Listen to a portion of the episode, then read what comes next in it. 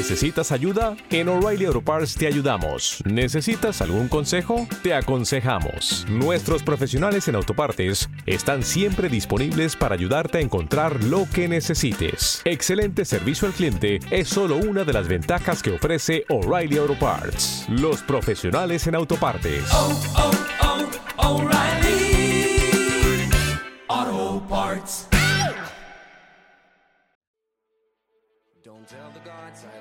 I can't undo what has been done. Let's run for cover. What if I'm the only hero left? You better fire off your gun once and forever. 12 y 37 minutos de la mañana abrimos nuestra ventana al mundo de la salud mental. Saben que nos gusta una vez a la semana al menos recordarles la importancia que tiene no mirar si nos duele los brazos, los pies, las piernas, la espalda. Esto duele mucho en verano, ¿eh? La espalda. No, hay que mirar también cómo tenemos nuestra mente, nuestras ideas, nuestras eh, capacidades, nuestra manera de ver el mundo, a ver si, si, bueno, pues necesitamos o no ayuda. Y nosotros no pretendemos hacer terapia aquí en este espacio, sino simplemente darles tips, darles eh, herramientas que les puedan hacer saltar esas alarmas y acudir a, pedir ayuda. En nuestro caso, eh, lo hacemos además de la mano de- del equipo de profesionales de Isabel Moya, psicólogos. Y miren que yo sé que hay muchos de ustedes que siempre dicen aquello de pero es que allí solo trabajan chicas. Es que allí solo hay mujeres que sean psicólogas. Jordi Mañas, buenos días. Muy buenas, y muy encima buenas. hoy viene aquí. Sí, el, sí. o- el hombre, ¿eres el único? Sí, sí, de momento sí. De De, momento. momento. sí, de momento sí. De momento, de momento. Pero viene, viene aquí a, a hablar eh, de algo que de verdad que ya verán cómo les va a resultar... mm, Familiar. sí, familiar. Familiar, familiar. bienvenido, ¿eh? Muchas Lo gracias, primero. muchas gracias. Voy a hacerles una pregunta a nuestros oyentes y a nuestras oyentes. A ver, ¿cuántos de quienes nos están escuchando están haciendo al mismo tiempo varias cosas? Y dice, ¿cómo que varias cosas? Pues sí, miren, nos están escuchando al tiempo que preparan la comida, la mochila para el trabajo, escuchan al niño. ¿Vamos a hablar de esto? Efectivamente, efectivamente. Vamos a meternos ahí en, en vereda en todo lo que es el tema de multitarea y, y de atención dividida. Vivimos en una sociedad multitarea, Jordi. Sí, sin duda, sin duda alguna, sin duda alguna. Sin darnos cuenta que es lo peor. Probablemente, probablemente. Hay mucha gente que dice, no, es que tengo muchísimo estrés, tengo muchísimo tal, y no, no- no te paras a pensar por qué. Simplemente tienes cosas que hacer y las haces. Da igual que sea a la vez que centrándote, ¿no? Y lo peor es que hay mucha gente que dice, no, si es que esto a mí me gusta. Es que, el- y es que se me da bien. Claro. Oye, mira, que yo puedo hacer dos... eh, Esto nos lo ponemos Sí, como una sí, medalla, sí. ¿eh? Oye, que yo puedo hacer dos cositas a la vez. El, el peor de todos. No es que las mujeres sabemos hacer dos cosas Claro, a la vez. claro. Hombre, por favor. Bueno, vamos a hablar de, de esto. ¿Nos gusta, entonces, hacer varias cosas a la vez? ¿Somos así de masocas? Sí, sí, en general, en general, sí. Además, mucha gente, pues lo que te acabo de decir, ni siquiera se da cuenta. No se, no se dan cuenta. Pero cuando estamos teniendo una conversación. ¿vale? Y resulta que la conversación no es extremadamente estimulante o no nos causa unas emociones súper fuertes, ¿qué hacemos? Miramos el móvil. Desconectamos. Miramos el móvil. La conversación no me está dando ese plus que yo quiero, voy a mirar el móvil. O cuando uno de los entretenimientos más grandes que tenemos en la sociedad actual es llegar a casa, poner en la tele una serie, poner un programa o lo que sea. ¿Y qué hago mientras estoy viendo el programa? Mientras miro el móvil. Esto es increíble, lo hacemos, vamos, todos, porque antes aprovechábamos la publicidad para hacer eso. Eso es, y ahora ni siquiera... Y como no hay publi el Netflix o Claro. el HBO, bueno, pues miramos también el, Eso es. el móvil. O es que ahora la conversación está no están avanzando la trama, resulta que solo son dos personajes eh, No completando interesa, ¿no? su arco. No, no, voy a voy a aprovechar, voy a ver Twitter, voy a ver Instagram, voy a ver cualquier cosa.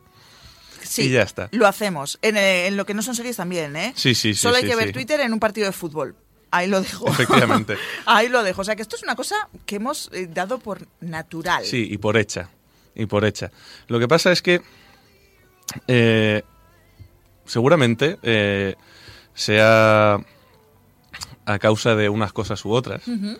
la, el motivo por el cual eh, nos pasa esto no es tanto natural como del entorno, como algo artificial. O sea que nos han empujado a hacerlo.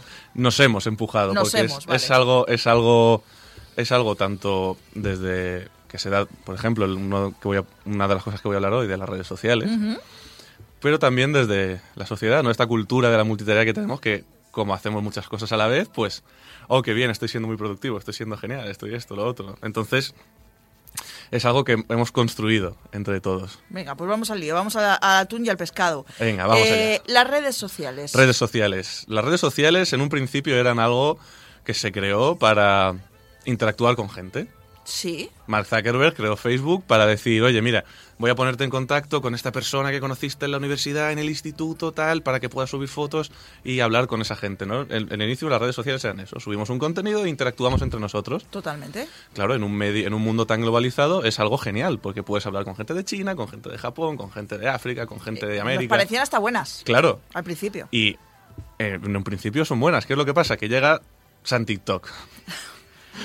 llega San TikTok y entonces San TikTok dice, vale, esto va a seguir siendo un espacio en el que tú puedas subir contenido, pero en vez de interactuar con la gente de forma directa, lo que vas a hacer es consumir el contenido de esa gente. Y además va a ser un tipo de contenido que te va a encantar. Va a ser maravilloso, va a ser espectacular, porque va a ser muy rápido de consumir, de muy fácil acceso, Vamos. Y encima tenemos el algoritmo maravilloso que lo que va a hacer es que única y exclusivamente nos enseñe cosas que nos gustan. Por lo tanto, seguramente sea hasta repetitivo. O sea, maravilloso, ¿no? Sería la panacea de- de- del éxito. sí. Algo corto, rápido y siempre, no sé, que me gusta el fútbol, siempre de fútbol. Eso es. Hablando de fútbol. Todo el rato. Y tú, el formato que tienes es súper accesible. ¿Qué es lo que pasa? Que esto, evidentemente, si fuera algo mm, tan maravilloso como se nos planteaba, evidentemente no estaríamos hablando de esto aquí. Porque tiene truco. A ver, Tiene truco. ¿cuál es el problema entonces de eh, TikTok? El, Yo no el tengo TikTok, o sea, no tengo ni idea No, de yo- cómo es, ¿eh? Yo tampoco, yo Ni idea. tampoco. Pero igual tienes alguna otra red social que tiene, por ejemplo, Vídeos YouTube, cortos vídeos estos. cortos, shorts, reels de Instagram. ¿Vale? Eh, todo eso lo que provoca es que, tanto en contenido como en formato, a nuestra atención le llama mucho. le- válgame la redundancia, a nuestra atención le llama mucho la atención. Porque nuestro sistema atencional es muy complejo. Y necesitaríamos mm, como 20 programas si quisiéramos desgranarlo entero. No, no, no, no, que tenemos como mucho 15 minutos más, o sea que 20 programas no. No, o sea que no. lo que hace es que digamos que nuestra atención se vuelve tonta, entre muchas comillas, y solo quiere eso. Sí, no, es que selecciona. Porque eh, es algo que a nosotros subjetivamente nos llama mucho la atención y nos encanta. Entonces, nuestro sistema de atención selecciona estímulos buenos o estímulos que llaman la atención, estímulos relevantes contra estímulos aburridos, estímulos que no nos sirven, estímulos que nos hacen daño. Entonces, si pasamos mucho tiempo en redes sociales, eso lo extrapolamos a la realidad. Entonces, cuando tienes una conversación que no tiene pues esa música súper potente, esas frases lapidarias y encima a una velocidad súper rápida para que tú puedas consumir una y otra y otra y otra y otra y otra, Descartas. fuera, este estímulo no me gusta, voy a buscar ese estímulo que sí que me gusta en el teléfono. Que es el más accesible, ¿no? He, he puesto el teléfono, pero podrían ser otras tantas cosas. Claro, la vida real no va de esto. Claro.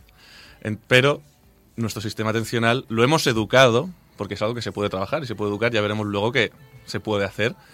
Sí, porque aquí siempre estamos ahora con lo malo, lo malo, lo malo, no se Claro, preocupen. no pasa nada. Que va a venir, no la solución, pero sí el trabajo para Eso poder es, hacerlo, ¿no? Eso es. Vale, El- perfecto. porque al final, una de las cosas buenas y las cosas malas que tiene la psicología es que la persona que quiere cambiar es la que más tiene que trabajar. Entonces, Bueno, pero se puede. sí, claro. Se puede. Por supuesto, por supuesto. se puede cambiar. Así que tenemos esos estímulos súper rápidos que nos hacen desechar o querer un poco menos. Claro, a mí esto, así sobre la mesa, me parece un problemón para todo el mundo, Sí. pero especialmente para los principales consumidores de esta red social. ¿no? Efectivamente. Niños jóvenes y no tan Y jóvenes. adultos jóvenes.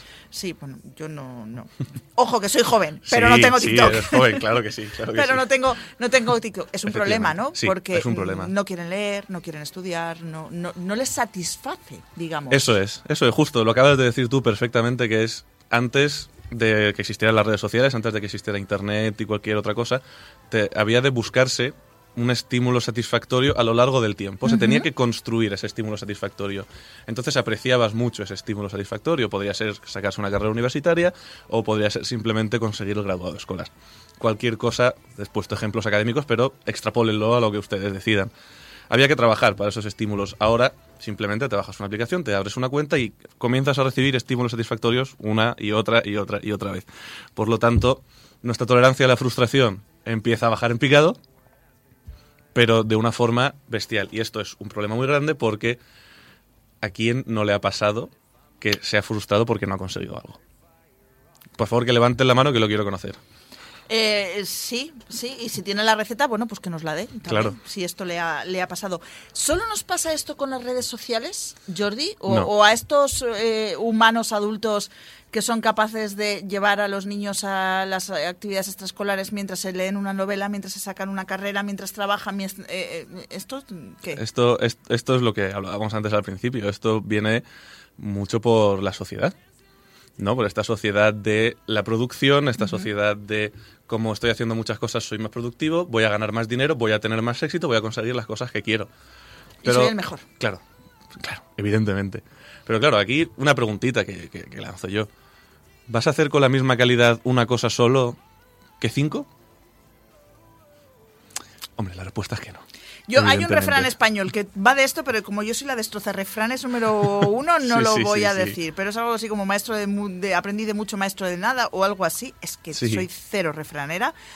Pero si por algo lo dice el refranero español, será verdad. O sea, Sí, 20 cosas bien a la vez. Es. es imposible. Ojo, que si lo hacen, que nos lo digan también. Eso es, eso Lo es. patentamos todos juntos, pero no es lo normal. No, no es lo normal y además no es tampoco recomendable porque muchas cosas a la vez significa que nuestro sistema atencional está trabajando muchísimo y no estamos a lo que tenemos que estar. No sabemos priorizar y por lo tanto cuando tengamos que dedicar nuestra atención a una sola cosa nos vamos a aburrir. Si tenemos que estar en una reunión, por ejemplo, que es el, el ejemplo como más llamativo, si tenemos que estar en una reunión se nos van a caer los párpados al suelo. Igual se está decidiendo el futuro financiero de la empresa, pero es que es tan aburrido. Y es aburrido de normal. Pues imagínate si tu sistema atencional no está entrenado para soportar esa frustración. Para buscar una motivación ¿no? que te haga decir, bueno, pues estoy aquí por esto. Eso es. Una motivación o que simplemente sepas estar en el, el momento en el que tienes que estar. Vale, ahora que hemos contado todo lo malo, dime que hay una solución, una manera de trabajar en todo esto. Pues Jordi. no hay una, hay muchas. Ah, mira qué bien. o, sea que, o sea que calma, haya calma, haya paz. Vale, vale. Y la solución para todos aquellos usuarios y usuarias de las redes sociales no es quitarse completamente las redes sociales. Por lo tanto, pueden dormir tranquilos. No tienen que eliminarse ni la cuenta de YouTube, ni el Instagram, Eso ni es. el eso Twitter. es. No Vale, hace falta, no hace falta. ¿Sería una solución radical? Bueno, pero sería una solución. La solución que me gustaría comentar hoy a mí es eh, va muy relacionada con la meditación oriental, ¿no? El mindfulness. ¿De qué va esto del mindfulness? ¿no? Pues igual, si alguien ha escuchado hablar de esto, pues que si meditación, que si zen, que si vipassana, que si esto, que si lo otro. Bueno, religiones aparte, Vale. ¿vale? El mindfulness eh, escoge todas aquellas cosas que tienen que ver con la atención y con la felicidad eh, que ofrece la meditación oriental y la hace laico. Bien. A Esto- priori bien. Bien, bien. Sí.